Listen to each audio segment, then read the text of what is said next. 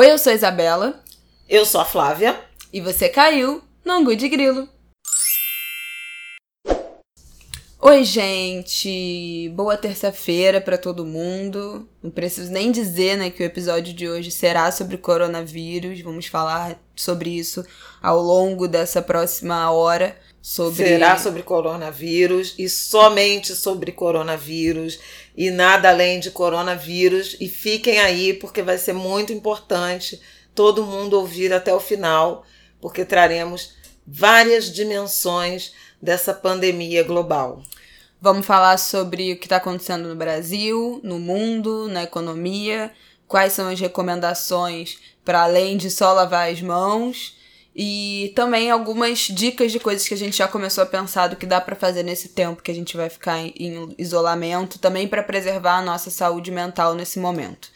Queria abrir o episódio de hoje falando que a gente decidiu fazer do perfil do Angu de Grilo no Instagram um hub para a gente colocar todas as notícias que a gente está vendo e que a gente considera importantes em relação a isso. Eu anunciei no meu Instagram hoje, segunda-feira, que eu não ia usar o meu perfil pessoal para postar todas as notícias, porque eu acho que nem tudo a gente precisa saber para ter informação que a gente realmente precisa para o nosso dia a dia. E eu acho que a gente começa a ter uma sobrecarga de informação e de notícia, começa a gerar uma ansiedade, um pânico, um medo um pouco desproporcional, e não é a intenção agora.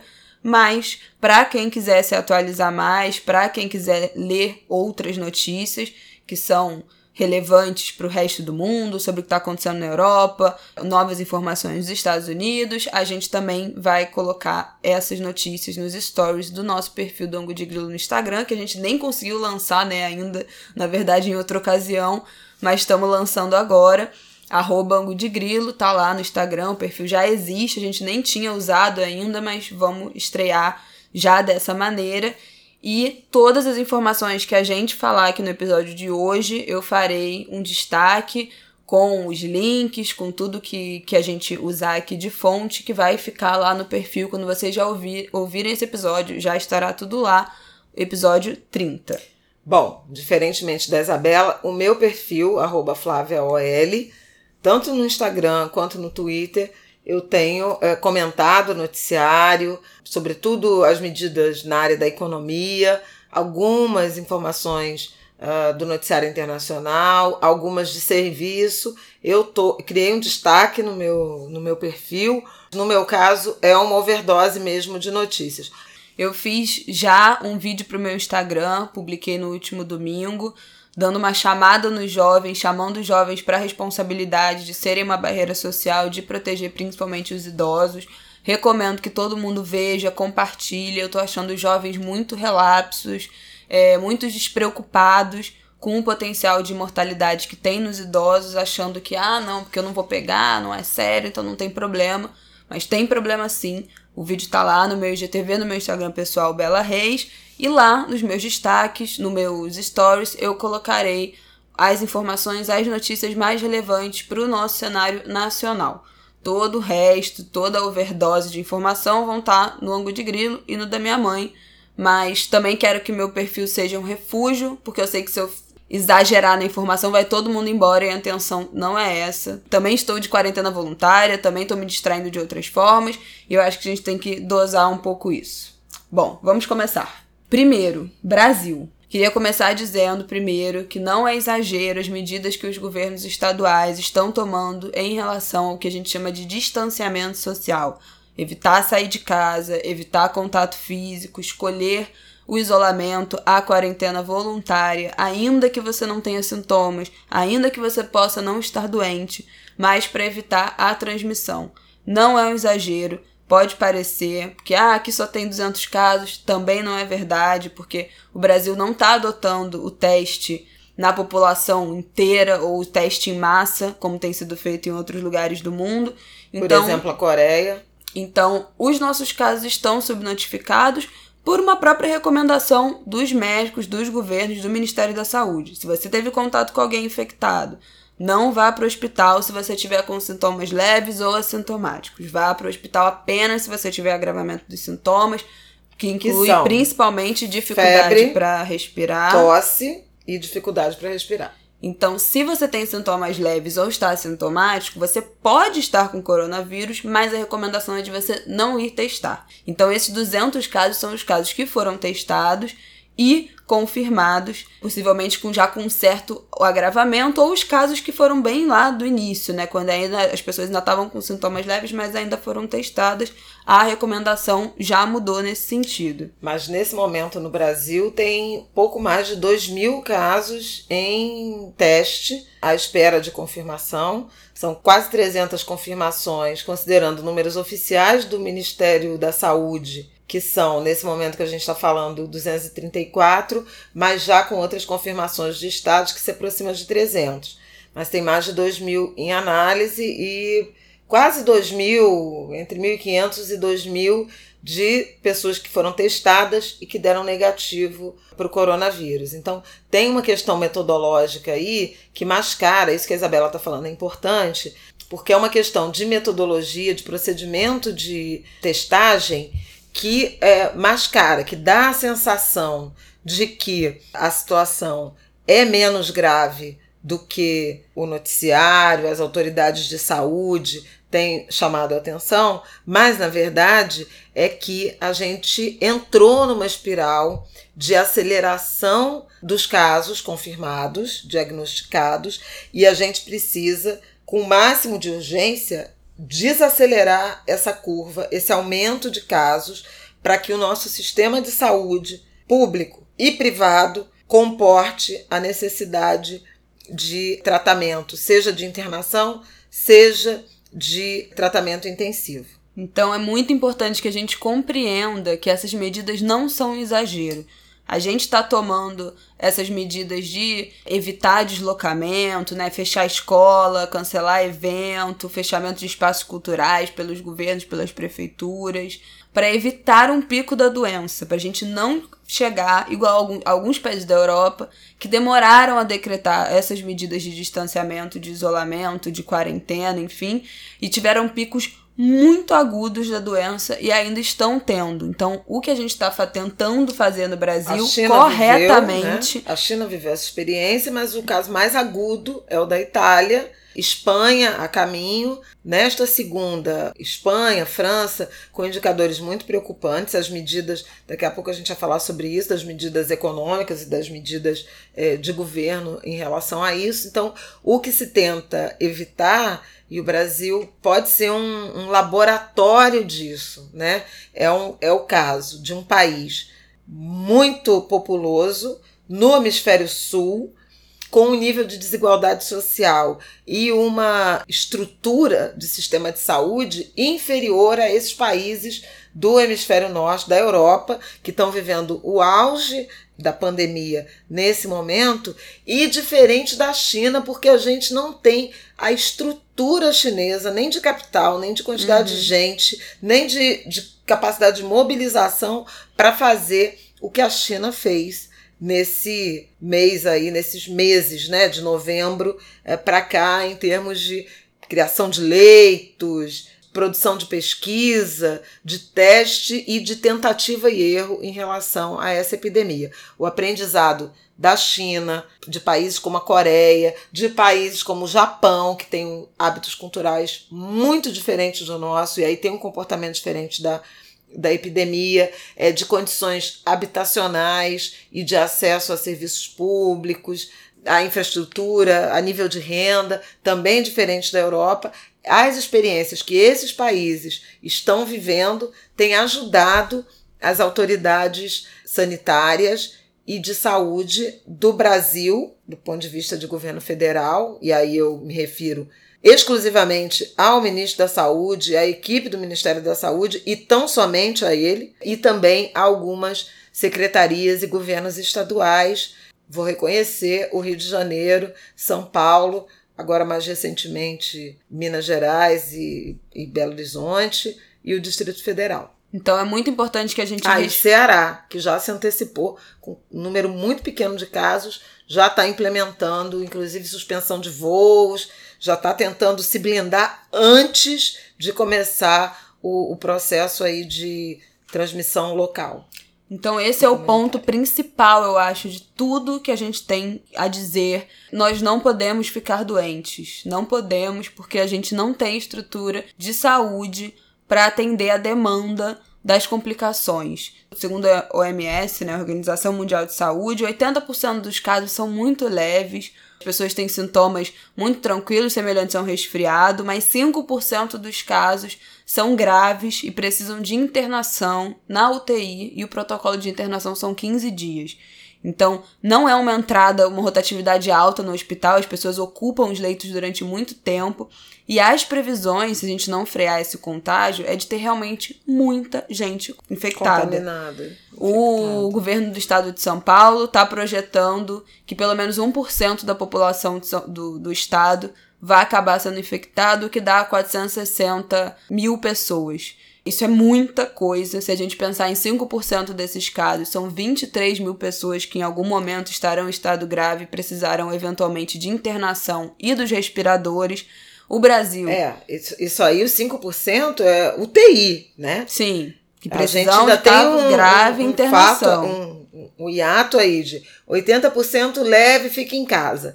15% vai precisar de atendimento hospitalar. 5% vai precisar, além de atendimento hospitalar, de muito provavelmente internação em UTI. Esse é o ponto. Se muita gente precisar de internação e UTI, respiração, respirador artificial, simultaneamente, o sistema de saúde não dá conta, sucumbe. Por isso é tão importante esse auto-isolamento, essas medidas de reduzir o fluxo, o contato de pessoas, as aglomerações, para que o mínimo de pessoas fique doente a cada momento, de modo que a gente consiga espaçar essa necessidade de internação ao longo do tempo que vai atravessar muito provavelmente o outono brasileiro precisamos incorporar essas medidas na nossa vida, porque nós não teremos a condição que a China teve. Até eu fui questionada disso.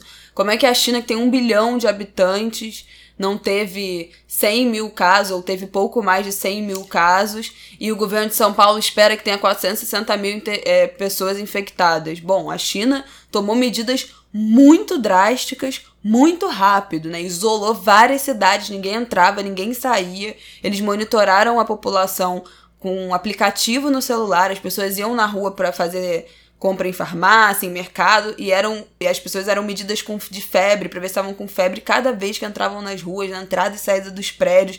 Eles construíram um hospital com mil leitos de UTI em 10 dias.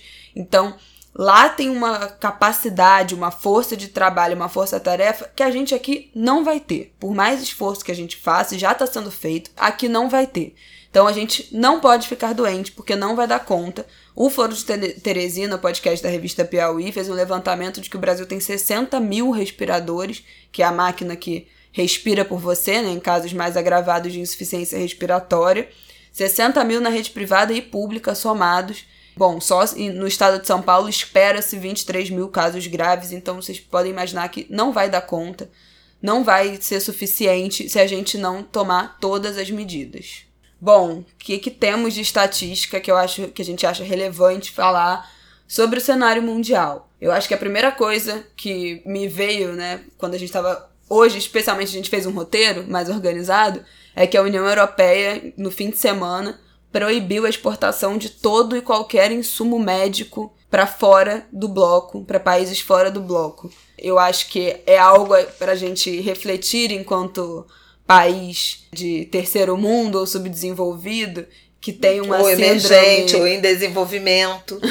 Essas denominações vão evoluindo ao longo do tempo, vão se criando eufemismos. Esse não é o momento de tratar disso, mas eu acho que vale a pena daqui a pouco, mais para frente, quando a, a tempestade passar, a gente até voltar para essas denominações que vão alcançando o politicamente correto, né? Bom, na síndrome do vira-lata brasileiro, é assim que eles nos tratam, né? É assim que eles nos veem e a gente acha, costumou-se nos últimos tempos a, a brasileiro a pensar, ou algumas partes desse país, que a gente faz parte do grupinho, dos grandes, mas não fazemos. Eu acho que essa foi uma medida que deixou bem claro até onde vai a Irmandade do Mundo. A China enviou, na verdade, a Itália comprou mais de 2 mil respiradores chineses. Então, vários equipamentos que não estão sendo mais usados na China já estão na União Europeia e eles já falaram que não vão dar para ninguém de nenhum outro lugar do mundo.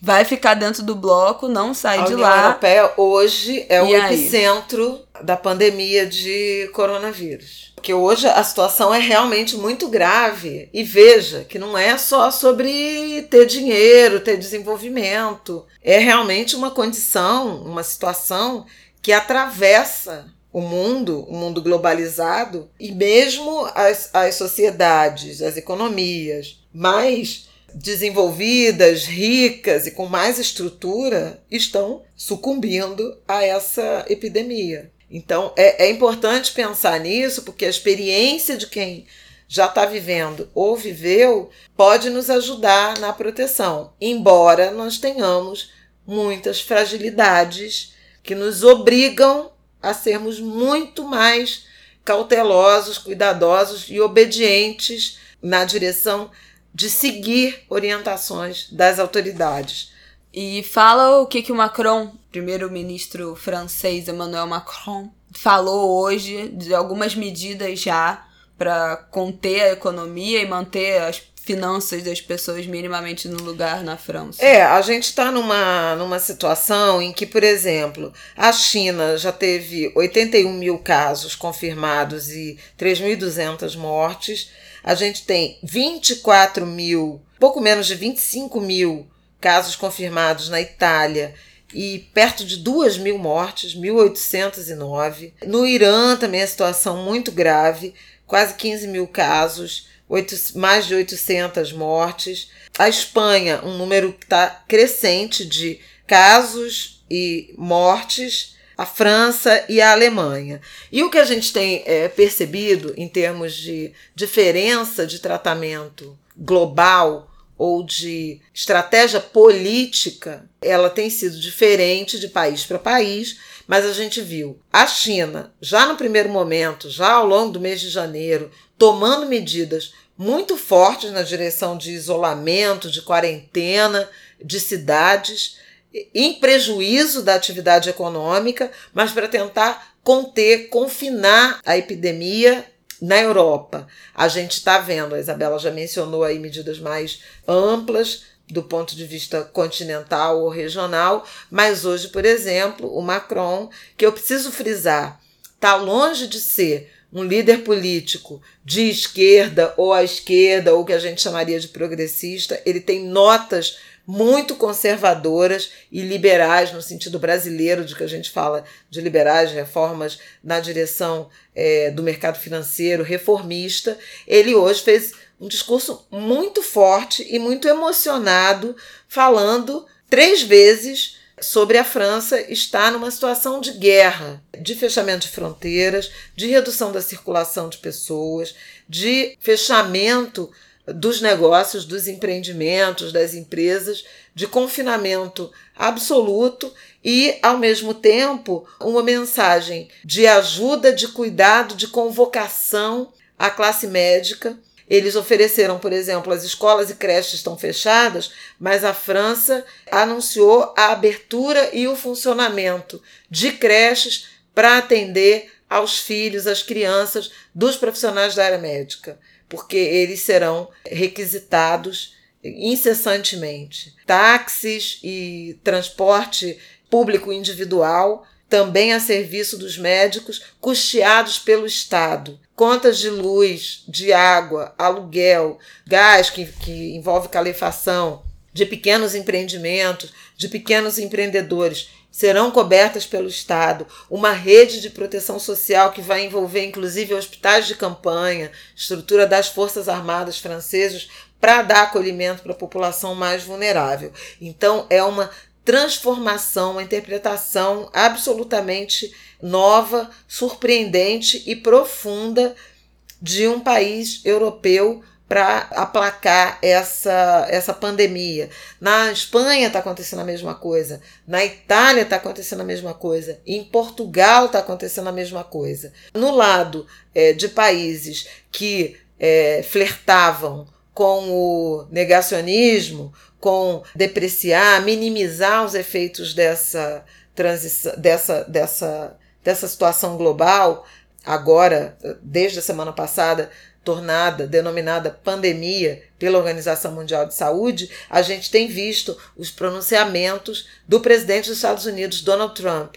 Hoje, nessa segunda-feira, ele fez um pronunciamento em tom muito grave, com uma expressão muito preocupada, algo aturdida. Isso já tinha acontecido no fim de semana. Ele estava minimizando, o, o, governo americano menosprezou o potencial e a gravidade dessa crise e o Trump mudou de tom. Outros países, nossos vizinhos sul-americanos, estão tomando medidas também igualmente duras, a Argentina, o Peru, a Colômbia, Uruguai. o Uruguai, o Chile. E no governo brasileiro a gente vê uma esquizofrenia.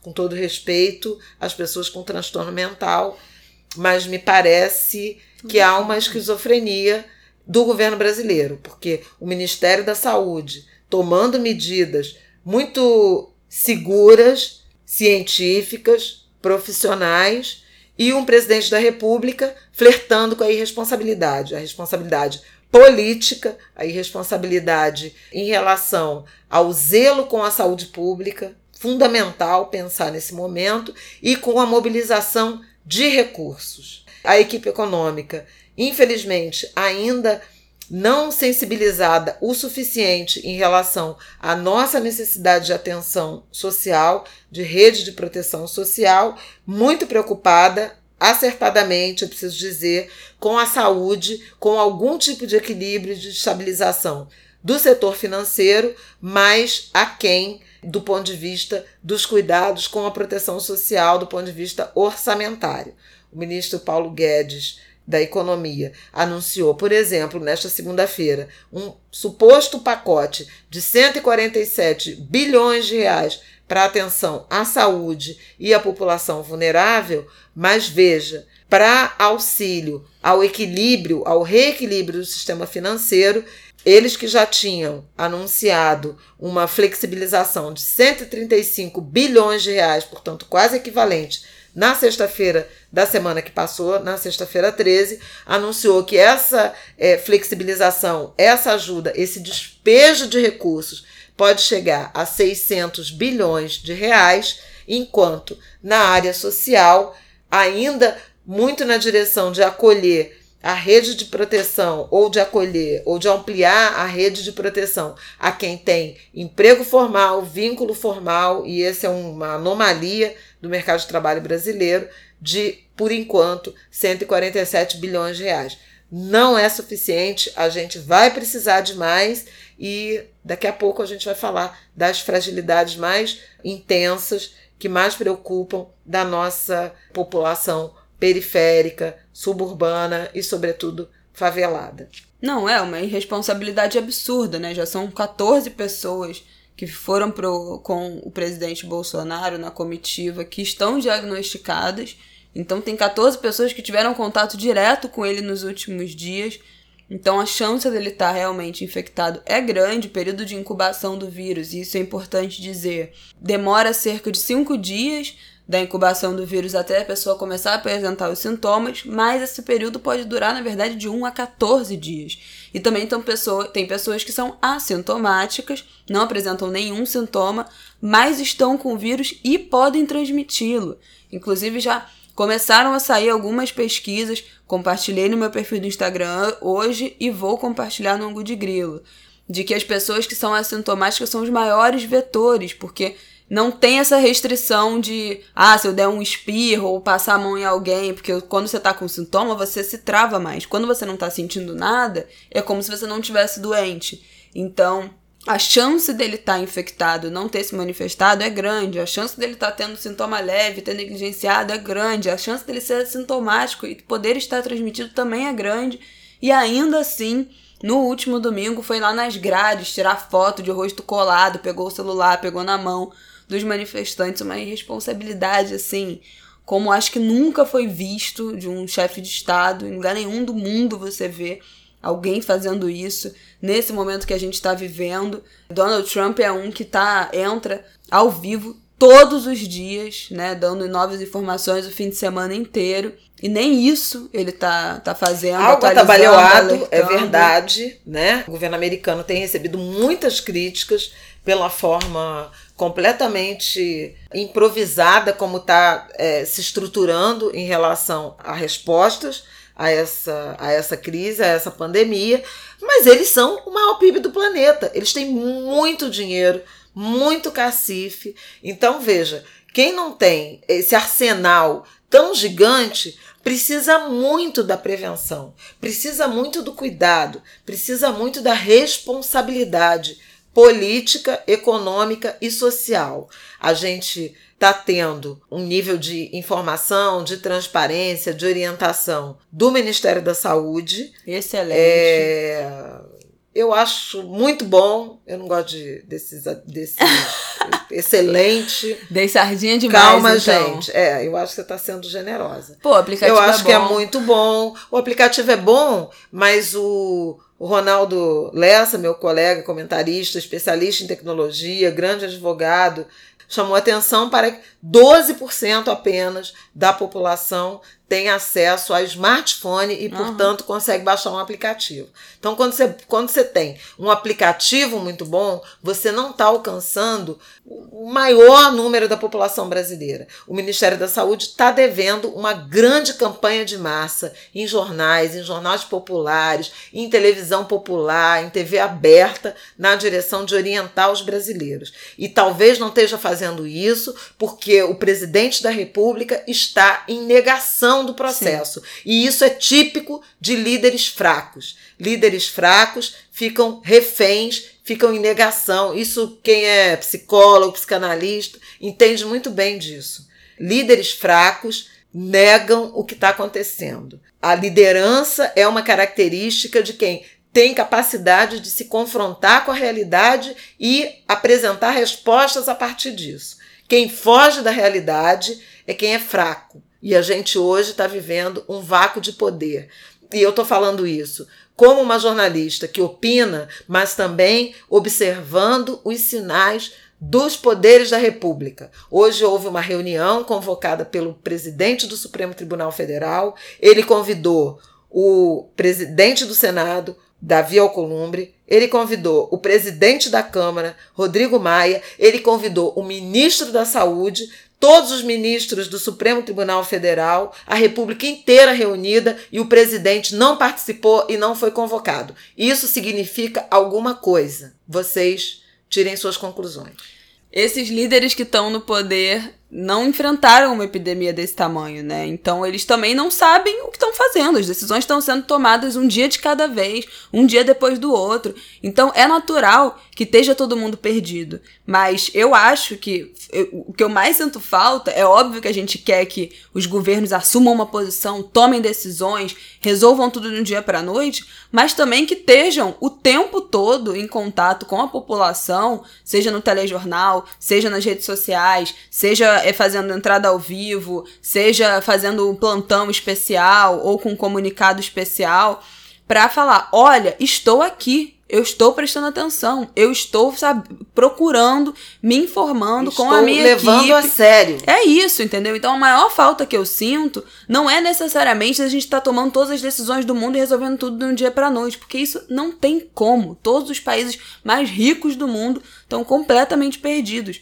Mas cadê esse presidente pra falar, gente, o negócio é sério, eu estou aqui tentando resolver. Eu estou aqui, eu sou o presidente de vocês, vocês me elegeram, Fui eleito democraticamente numa última eleição como representante. Eu estou aqui organizado Pelo com os ministros né? que eu escolhi. Faz uma semana que o presidente disse que a eleição foi era nada. fraudada, que ele ganhou no primeiro turno e que houve fraude, por isso que houve um segundo turno. Então ele põe o sistema eleitoral em xeque que o elegeu. Ele Falou confronta, que era uma alimenta, fantasia, né? O coronavírus. alimenta, além de a- depreciou, né, minimizou a epidemia, alimentou manifestações, aglomerações gigantescas em cidades brasileiras, em grandes capitais brasileiras, contra o Congresso Nacional e contra o Supremo Tribunal Federal. depois entrou em contato, tendo ele viajado com um ministro, um secretário de Estado, diagnosticado, com várias pessoas da mesma equipe igualmente viajaram diagnosticadas, ele saiu da ele saiu do isolamento que, que tinha sido a ele recomendado e entrou em contato físico com os brasileiros. Não dá, gente, não dá. Então, isso para mim, assim, essa falta de, de responsabilidade mesmo, ainda que seja para falar, eu não sei como fazer, estou tentando resolver com a equipe de ministros que eu escolhi, mas no momento a gente não tem solução, mas estou aqui trabalhando 48 horas sem dormir, porque enquanto essa pandemia estiver assolando o nosso país, eu não vou dormir, eu não vou descansar. Então, sabe? Eu acho que isso que é o que me deixa mais indignada, assim, é de não ver, não ver essa pessoa, não ver, cadê? O último pronunciamento dele foi sexta-feira passada. Cadê? Ele apareceu, ele falou o que mais? O que, que ele tem dito? Não, qual, eu, qual, quais são as, essas aparições? Ele tá tranquilizando a população? Ele tá trabalhando? Ele tá dormindo? Porque assim, os jornalistas não estão, os médicos não estão, as pessoas que lidam com, esse, com essa informação, com essa pandemia, espalhando a, a, as informações, tratando essas pessoas, não estão dormindo. Porque estão trabalhando há 50, 60 horas praticamente sem parar para entregar o máximo de informação de qualidade, para conseguir atender as demandas de saúde. E o presidente da República? Será que agora, na hora que a gente está gravando isso aqui, meia-noite e 51, ele está dormindo desde 10 horas da noite, um sono muito tranquilo, de alguém que tem 200 milhões de pessoas para proteger no meio de uma pandemia mundial, um país desigual, pobre como o Brasil, que é uma outra coisa que a gente ainda vai falar. É isso que me deixa muito indignado, sabe? Essa falta de, de presença, nem que seja para falar, tamo fudido, mas tamo junto, entendeu? Tamo aqui, vamos cair todo mundo junto aqui, mas eu tô com vocês. Não, é tipo um beijo, um abraço. Revoltante. Economia, Flávia. E o dólar? Cinco reais. É, eu acho que a economia vive uma, uma pane, uma, uma onda de instabilidade que o Brasil não é capaz de controlar. Ela é global, né? A gente teve uma semana atrás, por exemplo, uma mega tensão, e acho que a gente chegou a falar aqui sobre isso, dentre Arábia Saudita e Rússia, com o preço do petróleo, reduz a oferta, um não concorda, o outro vai e diz que vai aumentar a produção para derrubar preço. A gente nem toca mais nesse assunto. É. Porque parece que é, tem um ano, exatamente, né? Petróleo. Parece que tem um ano. Foi, foi um, um momento muito grave, né? De, de mudança de patamar de preço de petróleo, mas diante da proporção que a crise do coronavírus é, alcançou, isso ficou secundarizado. Né? E, as, e a economia global, o principal termômetro é o mercado financeiro, são as bolsas de valores, o mercado cambial, as taxas de juros. Eles estão dando sinais dessa histeria e é realmente grave. Tem um nível de especulação enorme? Tem um nível de especulação enorme. Mas o que está por trás desse nível de especulação enorme e de alguma eh, dose de maldade, sadismo do, dos capitais? Tem também uma percepção de que o cenário, a conjuntura mudou muito. Por isso que a gente olha para os mercados, mesmo morrendo de ódio, a gente olha para os mercados para entender o seguinte: peraí, o que que essa gente, o que que esse povo está achando que vai acontecer? E o que esse povo está achando que vai acontecer, e é verdade isso, é que a gente vai ter uma baita desaceleração da atividade econômica global, com consequências para as receitas de empresas, para o bem-estar social, para o mercado de trabalho de vários países do mundo. Hoje saiu o resultado da produção industrial da China a partir aí é, desse início de pandemia, agora pandemia do coronavírus, e a gente viu que a produção industrial da China caiu pela primeira vez em 30 anos. Isso não é pouca coisa. Você imaginar que um gigante como a China conseguiu ter uma paralisia tal da economia, da atividade econômica, da atividade industrial, que não acontecia havia 30 anos. A Isabela não tinha nascido, gente. É, não tinha nem casado né? ainda, faltava bastante para nascer. É, não tinha nem casado. Então, para vocês terem a dimensão do tamanho dessa crise. Ora, Se a China passou por um nível de desaceleração, de desaquecimento tão intenso, e isso a gente sabe que tem repercussão na economia mundial, a China é um hub, é um centro de produção de insumos, de partes e peças, das cadeias de eletrônico, das, das principais indústrias do mundo. De lá saem insumos, produtos finais, bens de consumo para o planeta inteiro. Se essa estrutura, se essa engrenagem para, ela naturalmente ajuda a travar as engrenagens de outras economias. Com o agravante de que isso não ficou isolado na China, essa epidemia ela se espalhou, então alcança a Coreia, alcança outros países asiáticos, está alcançando a Europa muito pesadamente e isso tem consequências no resultado da atividade econômica global, na saúde financeira dos bancos, das instituições de crédito e, em razão disso, tem toda essa cadeia de queda das bolsas, do circuit breaker, que agora todo mundo, o planeta inteiro, sabe o que, que significa circuit breaker, né? Pois Eu é. acho que os nossos nossas anguletes ou angulas também já aprenderam, mas são níveis de interrupção dos negócios nas bolsas de valores globais, mas em particular no Brasil. É uma espécie de chamada para respirar. Na B3, né? A antiga Bolsa de Valores de São Paulo, que a Isabela aprendeu a falar com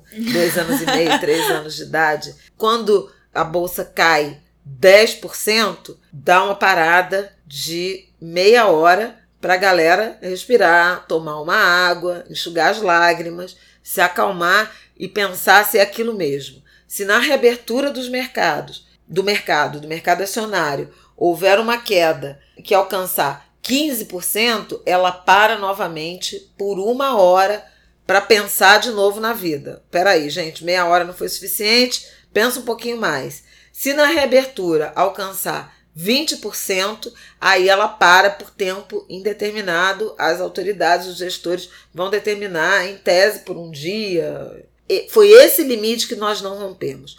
Da segunda-feira, dia 9, para a segunda-feira, dia 16, nós tivemos cinco interrupções. Quatro de meia hora em razão de quedas superiores, né, o que alcançaram 10%, e uma de interrupção de uma hora por ter alcançado 15%. Então você vê o tamanho do nervosismo. A bolsa, é, a B3, a bolsa brasileira, entregou todo o rendimento espetacular que tinha registrado no ano de 2019. A gente fechou o ano com a bolsa com 15, 115 mil pontos. A gente já voltou, já está a menos de 70 mil. Então veja Metade, que é isso. Né? A gente praticamente caiu a metade num período muito curto de tempo em razão dessa tensão nos mercados. E isso tem a ver com perspectiva de resultado econômico negativo ou muito reduzido ou muito aquém das expectativas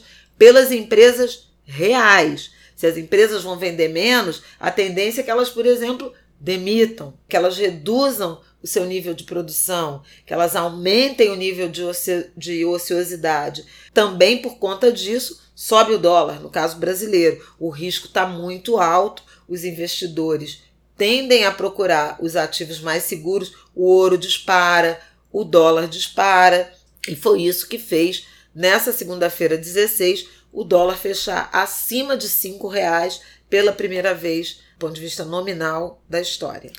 Para quem quer entender melhor quais são os efeitos da, do aumento do preço do dólar na nossa vida cotidiana, a gente já falou sobre isso no ângulo de grilo número 25. A gente falou mais quais são os impactos do dólar na nossa vida mesmo. Na época, esse episódio foi gravado em 11 de fevereiro e a gente fez um bloco exatamente sobre a alta do dólar, que chegou a, naquela época, 4,32, batendo todos os recordes históricos.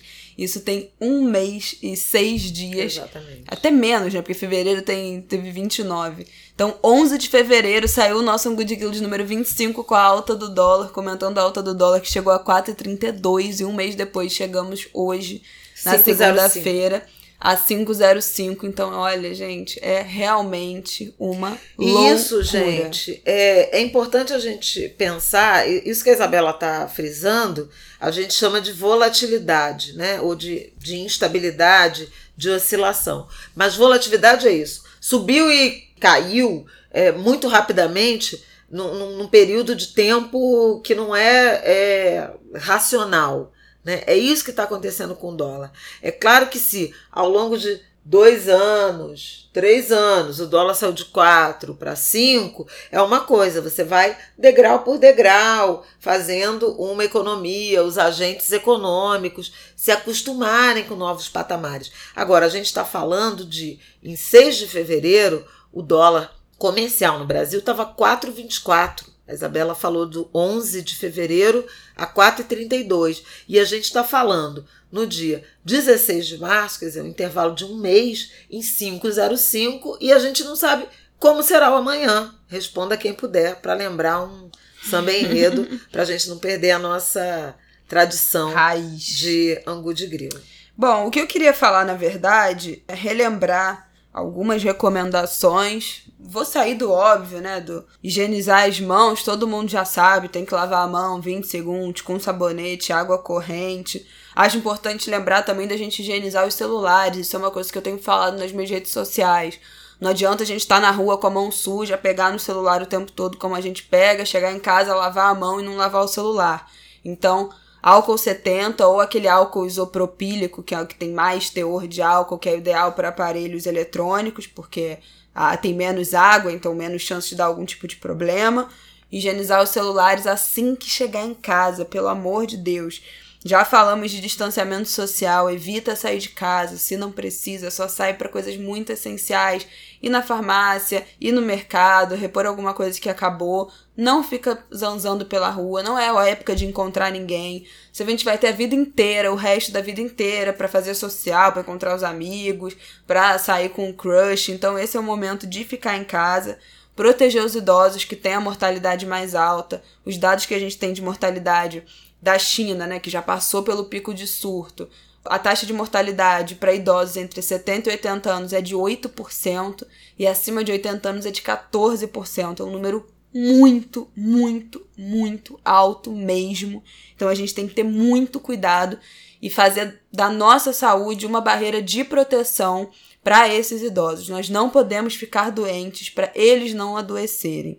Então, não é só se você mora com algum idoso, mas se você mora com seus pais, e seus pais visitam seus avós, se você trabalha com alguém que mora com os pais idosos, com os avós idosos, pensa em todos os seus ciclos. Sempre vai ter alguém na idade de risco. Então, é muito importante a gente proteger essas pessoas Outra coisa que eu acho muito importante a gente falar nesse momento, que é, a gente tem todas as medidas estão sendo adotadas pelos governos estaduais pensando um prazo de 15 dias, na verdade, para ver como é que vai ser o desenvolver. Isso não quer dizer que a doença daqui a 15 dias estará passada e tudo estará melhor. Não, a o próprio previsão... ministro Paulo Guedes falou de, de um horizonte de três meses, né? As medidas econômicas de desoneração que ele está tomando terão validade por três meses. Então, a perspectiva mais otimista é de uma crise de um trimestre. Pois é, e a saúde já está dizendo que o pico de casos será entre meados de abril e maio. Os Estados Unidos já está trabalhando no pronunciamento que o Trump fez ontem de que o pico lá vai passar em julho, agosto.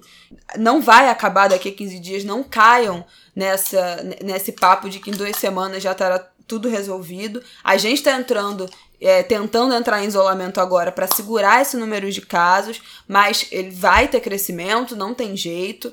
A gente ainda está convivendo, isso vai se multiplicar. Então, pelo amor de Deus, você que é trabalhador autônomo, você que trabalha com indústria criativa, com produção de evento, com palestra, com tem eventos confirmados em abril, não conte com eles é muito, muito provável que esses eventos, essas produções freelancer, esses trabalhos independentes sejam cancelados durante o mês de abril inteiro e provavelmente pelo menos na primeira quinzena de maio também. Então a gente não pode contar com esse dinheiro que estava previsto para ser recebido de trabalhos que ainda virão no, nos próximos dois meses.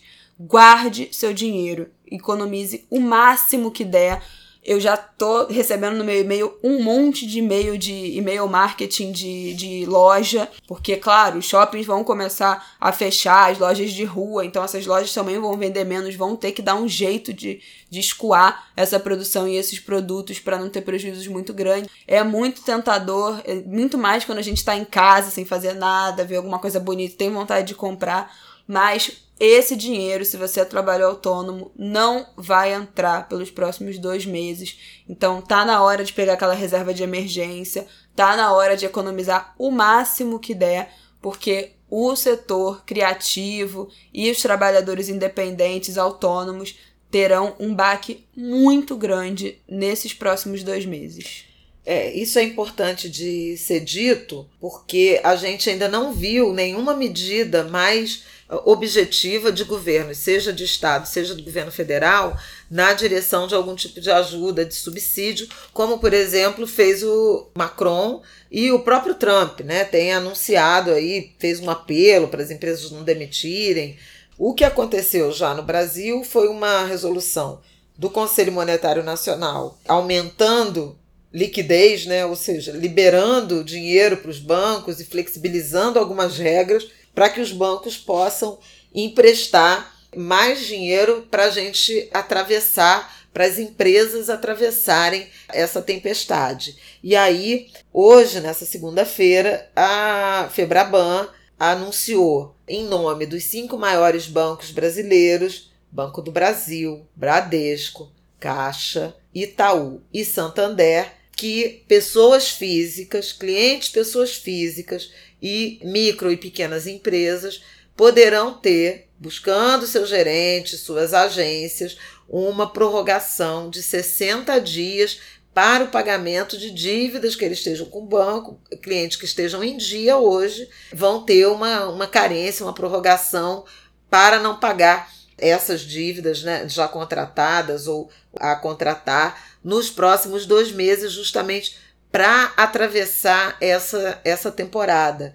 O Ministério da Economia anunciou algumas medidas também para fortalecer, para dar mais musculatura para o setor financeiro. É importante, a Isabela mencionou, quem tem reserva, quem tem uma poupança, quem tem um capital de giro, né, para economizar, para tentar atravessar, mas é importante também, quem não tem e está endividado, não enfia, não fazer o avestruz não enfiar a cabeça dentro da terra, buscar o gerente, buscar a instituição financeira para renegociar, para negociar novos termos né, desse endividamento. Uma preocupação muito grande que eu tenho em relação a esse momento, sobretudo da economia, é o alto grau de informalidade, informalidade tanto dos autônomos, tanto do, dos conta própria, quanto de trabalhadores é, que estão sem carteira assinada e que, portanto, não são alcançados pela rede de proteção social.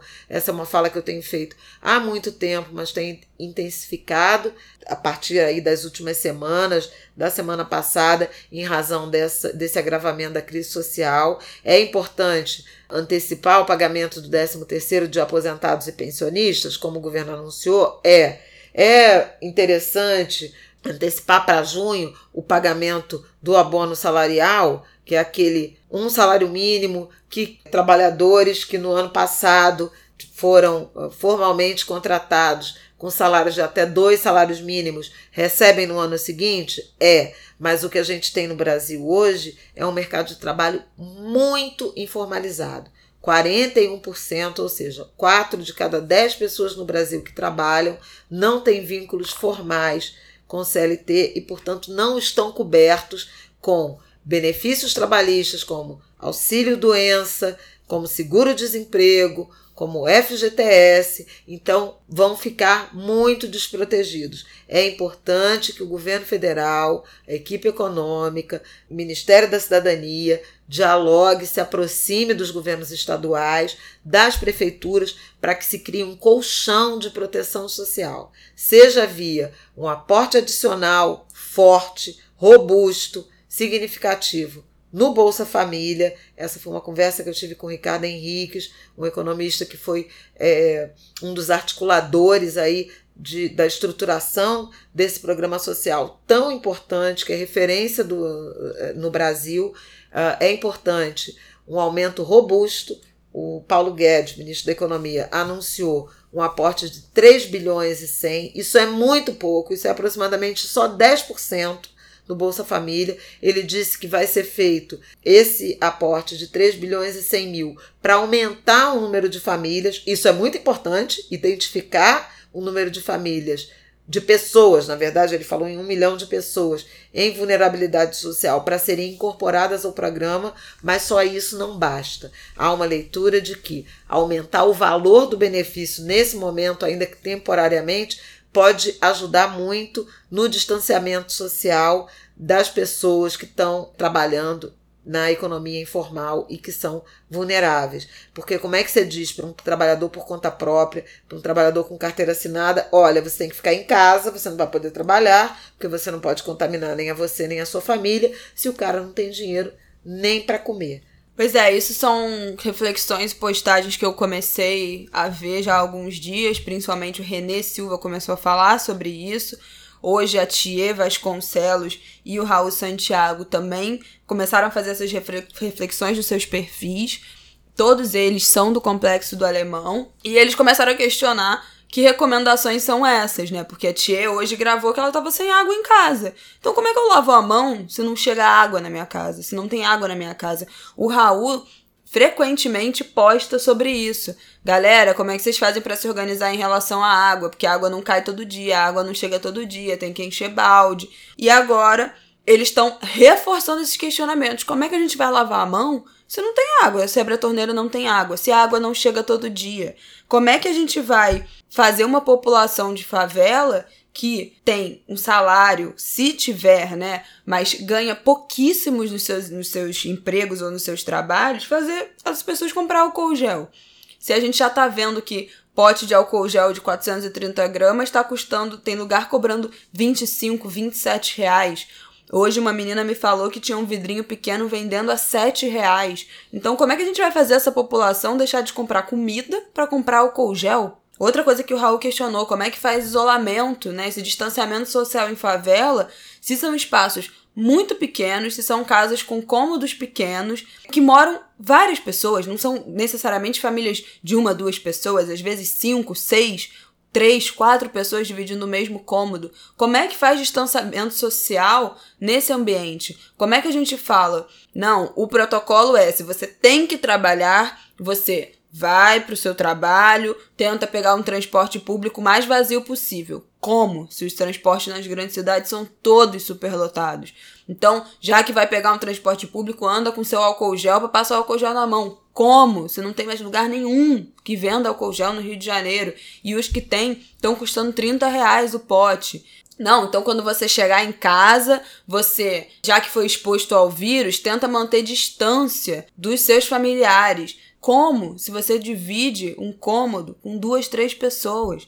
Como que vai chegar em casa da rua, tomar um banho para desinfectar, lavar a mão para se desinfectar se não tem água? Vai deixar de comprar um quilo de arroz para comprar um sabonete? Então, essas são questões que, dentro da nossa imensa bolha de privilégio, meu que estou falando, da minha mãe, de você que está ouvindo provavelmente, podem ser questões que não são, nem passam pela nossa realidade de deixar de comprar um sabonete porque precisa comprar um quilo de arroz e um quilo de feijão.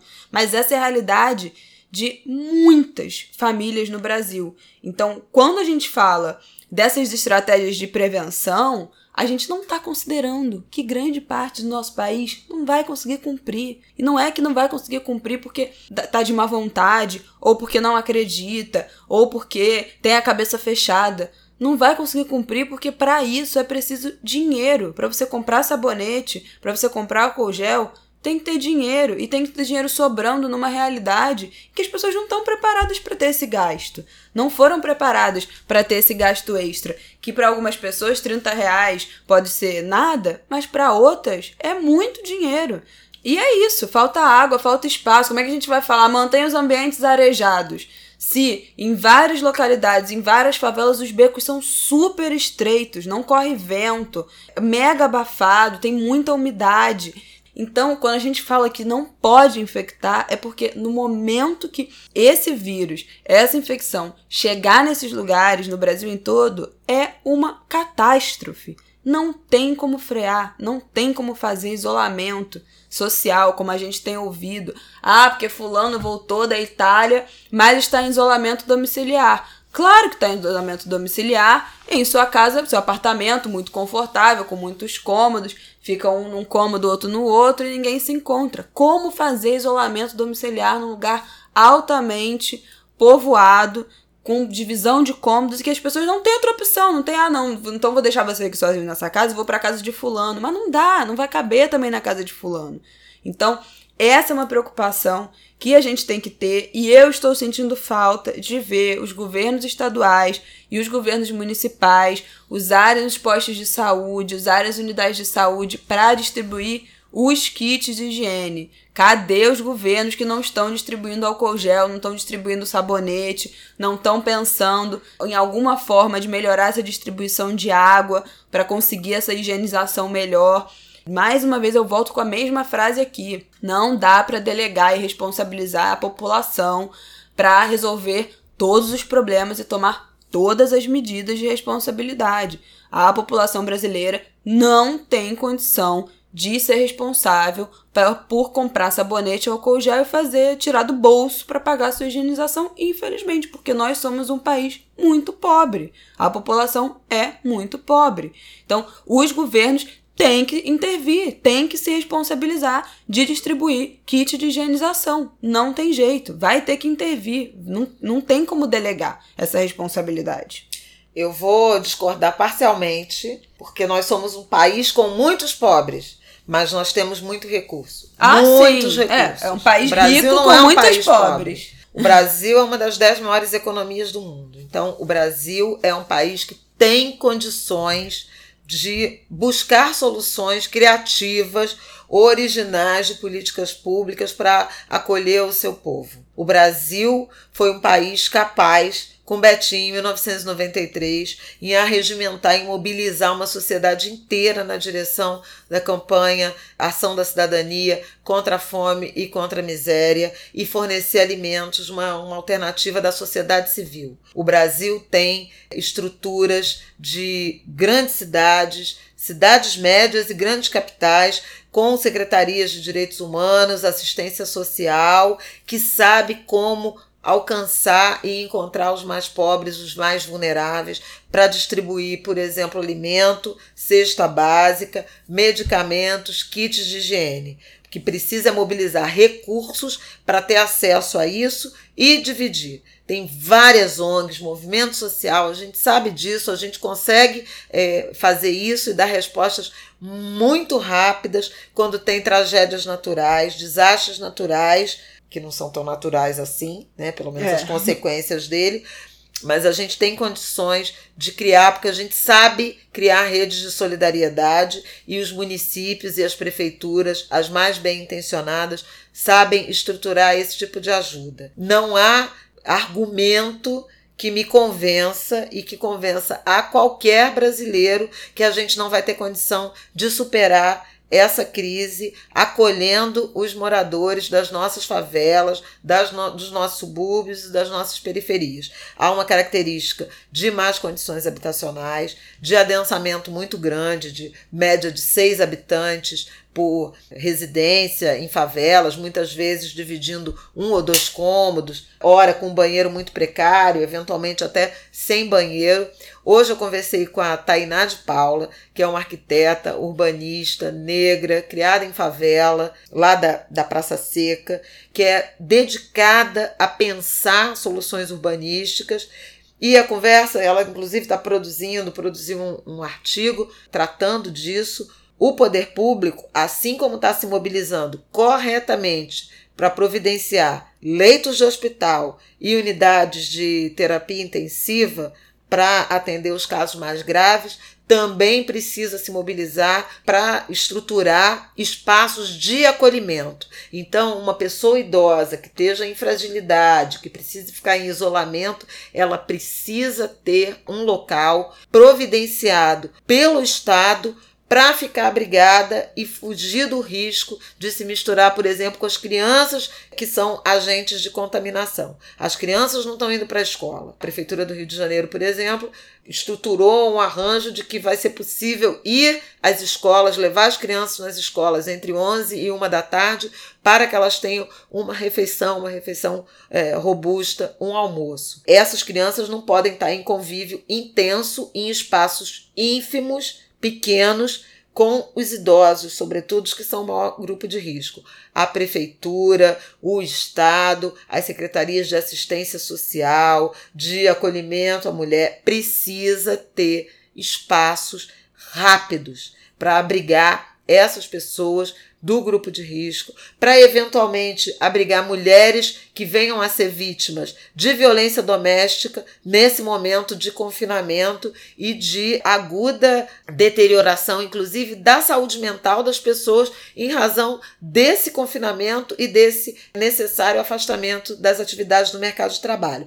Para tudo tem solução. Arruma espaço, galpões, hotéis. A gente pode, por exemplo, pensar em experiências anteriores que nós já tivemos de política pública, por exemplo, os hotéis populares, que funcionaram no Rio de Janeiro durante um dos governos estaduais anteriores. Eu não vou fazer aqui propaganda de governador, de político específico, mas que eram hotéis em que as pessoas podiam ficar abrigadas e pernoitar por um real, por um valor simbólico. Nesse caso, eu estou defendendo valor algum, mas a gente teve em São Paulo também uma experiência na cena de consumo de crack, de hotéis que foram esvaziados para abrigar essa população dependente química, para ser espaços de acolhimento, de segurança, para que eles pudessem dormir, para que eles pudessem recuperar a tranquilidade. Então, é possível, como bem lembrou a Tainá de Paula, nós temos espaços públicos, edifícios inteiros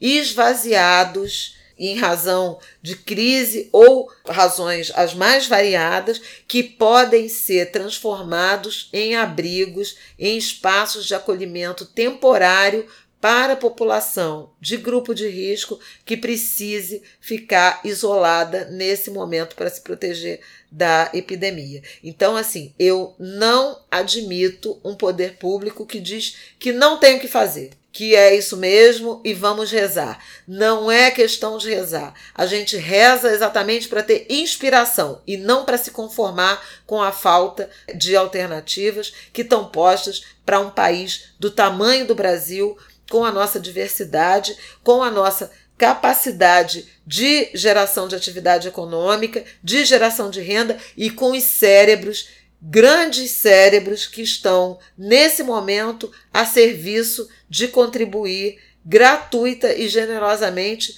com o poder público para pensarmos soluções de acolhimento, de proteção do nosso povo. Eu não quero falar mais nada. Bom, também queria chamar a atenção para uma iniciativa público-privada que está acontecendo na França agora, que eu acho que também vale a gente provocar a iniciativa privada, as multinacionais, as grandes empresas, o que, que elas podem colaborar com os governos nesse momento. Na França, o grupo, que é uma sigla, não sei falar, mas vou falar em português, LVMH, é uma holding de marcas de luxo como Louis Vuitton, Dior, Sephora, Givenchy, Fenty da Rihanna, enfim, são dezenas de marcas. Tá bom, já fez muita é, Anunciaram que vão destinar três fábricas de perfume para fabricar apenas álcool gel e entregar gratuitamente para o governo francês distribuir. Vão ser 12 toneladas de álcool gel produzidas gratuitamente para o governo em três fábricas de perfume. O nome disso é responsabilidade empresarial. Então, cadê, né? Cadê as empresas brasileiras, as grandes fábricas, as grandes indústrias que já terão menos demanda de produção nesse momento, que tá, vai tudo parar, as fábricas vão ficar ociosas. Cadê? Cadê esse povo para produzir álcool gel para a gente distribuir nos postos de saúde do Brasil inteiro? O que o Ministério da, da Economia fez foi anunciar uma redução do IPI, do Imposto Produtos Industriais, e do Imposto de Importação para produtos médico-hospitalares. O ministro Paulo Guedes falou em 67 produtos, para que o Brasil tenha condições de importar medicamentos e produtos hospitalares e médicos para dar conta aí da, da demanda para combate da epidemia. É. Ele citou álcool gel e citou máscaras. O problema é que os países estão fechando é, suas não produções. vão exportar. E me incomoda esse, isso de, ah, vamos construir, vamos é, ajeitar os hospitais que estão ociosos, meio fechados. Aqui no Rio tem um, Ronaldo Gazola, que agora vai ser o centro de tratamento. O hospital está há anos com mais de dois andares do hospital completamente fechados, numa tentativa do governo estadual de sucatear para federalizar o hospital, para receber incentivo federal. Não deu certo até agora, e agora eles vão virar um centro de referência para tratamento de pacientes do coronavírus, mas é sempre é, a solução final, né? Não tem a prevenção, não tem o. Gente, vamos tentar atuar aqui na base para evitar que as pessoas fiquem doentes e não tentar criar uma estrutura megalomaníaca para tratar quem já está em estado grave porque será insuficiente. Toda a estrutura que a gente pensar será insuficiente. Então, o mais importante é atuar na prevenção. A gente não pode adoecer. Bom, vamos fechar esse programa que já tá gigantesco. As últimas coisas que a gente queria falar é que esse período de isolamento, de quarentena, é muito perturbador para a saúde mental de todo mundo ficar confinado, né, dentro de casa, não poder sair ou evitar sair o máximo possível. Essa a gente começa a enlouquecer. Essa quantidade de informação dá muita ansiedade, muito medo. Eu tô vendo vários relatos de gente que já teve crise de ansiedade nos últimos dias por causa disso. É importante a gente também procurar entretenimento. Então, gente, pega aquela lista de livro, vai ler livro, vai atualizar suas séries. A gente tem aqui no catálogo do Angu de Grilo dezenas de indicações. A gente tem um episódio que é o nosso episódio 3, que são os livros da nossa vida, que a gente indica, sei lá, mais de 20 livros que a gente acha que foram transformadores na nossa vida. A gente tem episódio do Melhores do Ano, né, de 2019, que a gente indica várias coisas que a gente viu de filme, de série, de música, de artista novo que a gente conheceu, de conteúdo de entretenimento legal que a gente resolveu compartilhar pra dar um fôlego bom no fim do ano passado, dá para voltar nessa lista, dá para voltar nesse episódio para pegar umas indicações de coisas para passar o tempo. No episódio 13, que, tá, que chama Vamos Falar de Coisa Boa, a gente também falou sobre o álbum novo do MC, e falamos de outros conteúdos que a gente estava lendo na época, ouvindo, assistindo de série. O que não falta é indicação. Nesse mundo de muita informação, a gente também chega com muito conteúdo legal que geralmente a gente não tem tempo, né, na vida corrida, de prestar atenção. Então, também desligar um pouco dessas notícias, pegar ali o que for realmente importante e essencial,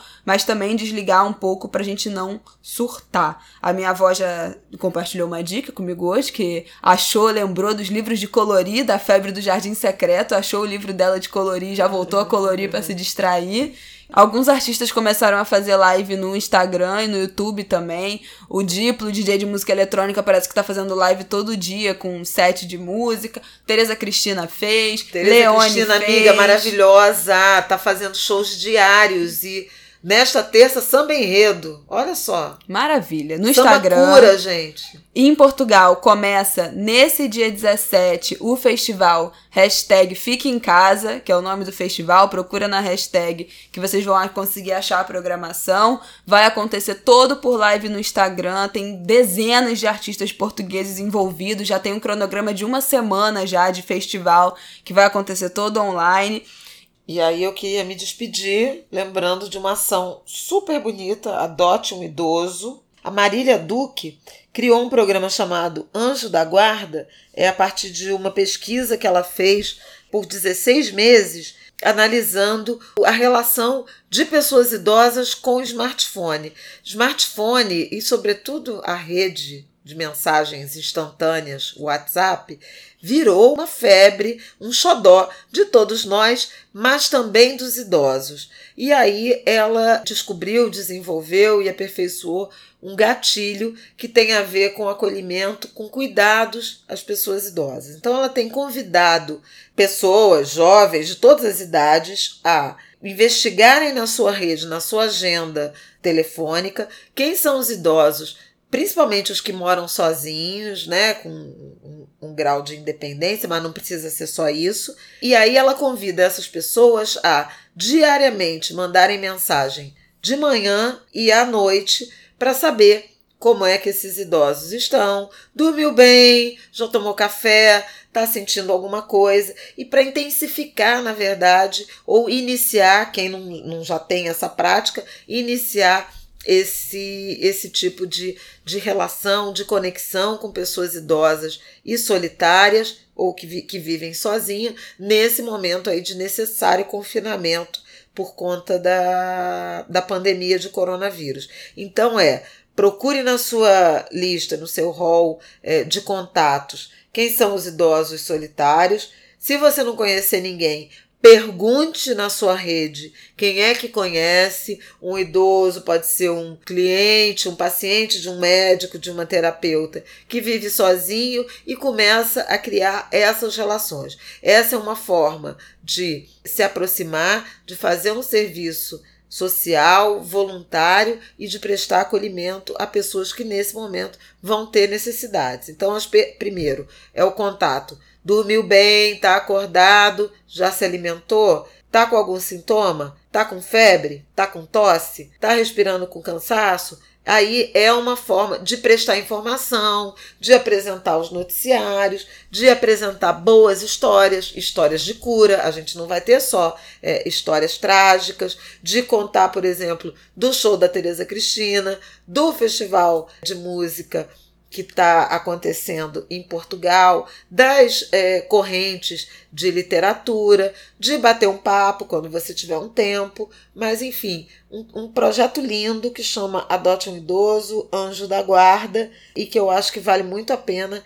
Eu, de minha parte, já estou cuidando de duas idosas, eu não vou revelar quem são, mas que eu estou entrando em contato, mandando informação e trocando aí informações para saber é, como é que elas estão e como é que nós vamos todas juntas atravessar esse, esse período aí de confinamento. No mais, para quem deve estar tá curioso, ah, mas vocês estão em confinamento, mas a Flávia está indo a estúdio, o Aidano também vai no, no Sport TV. E eu que lute, né, amadas? Não, e a Isabela está trabalhando de casa, mas está trabalhando, mas a gente está com um grau de exposição maior porque estamos saindo à rua, esse é um risco calculado, absolutamente uh, maduro, relacionado ao meu dever profissional.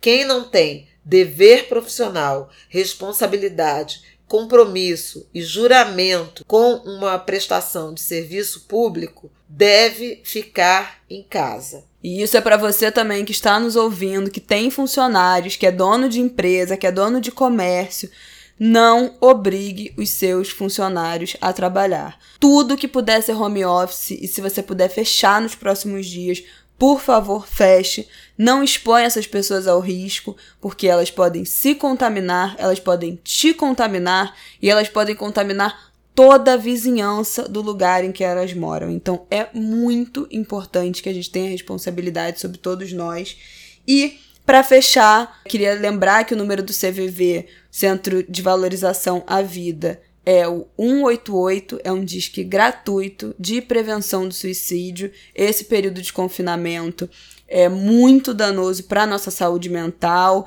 Depressão é uma coisa séria. Isso de não poder ver gente, não poder ir na rua, não poder pegar o sol, vai com certeza atrapalhar os tratamentos, vai dar uma embolada no meio de campo, crise de ansiedade. Então é muito importante a gente estar tá munido de informação, o máximo possível de interação que a gente conseguir nessas redes sociais, de aliviar, de se distrair, mas se as coisas apertarem, o CVV 188 é um disco para você conversar com pessoas qualificadas para, no momento de rompante de pensamentos suicidas, você conseguir retomar a sua calma, serenidade e atravessar esse momento, esse pico. Tá bom? Vai dar tudo certo. A gente vai conseguir sobreviver, a gente vai sair dessa, mas a gente tem que tomar todo o cuidado possível, porque os prognósticos não são bons. Então, tomem cuidado, lavem as mãos. Vai passar, gente. Se cuidem, cuidem dos outros. Um beijo, até semana que vem. Até semana que vem, ou em edição extraordinária. Pronto, já tá querendo trabalhar mais, não tá? Tá pouco pra ela. Beijo, gente.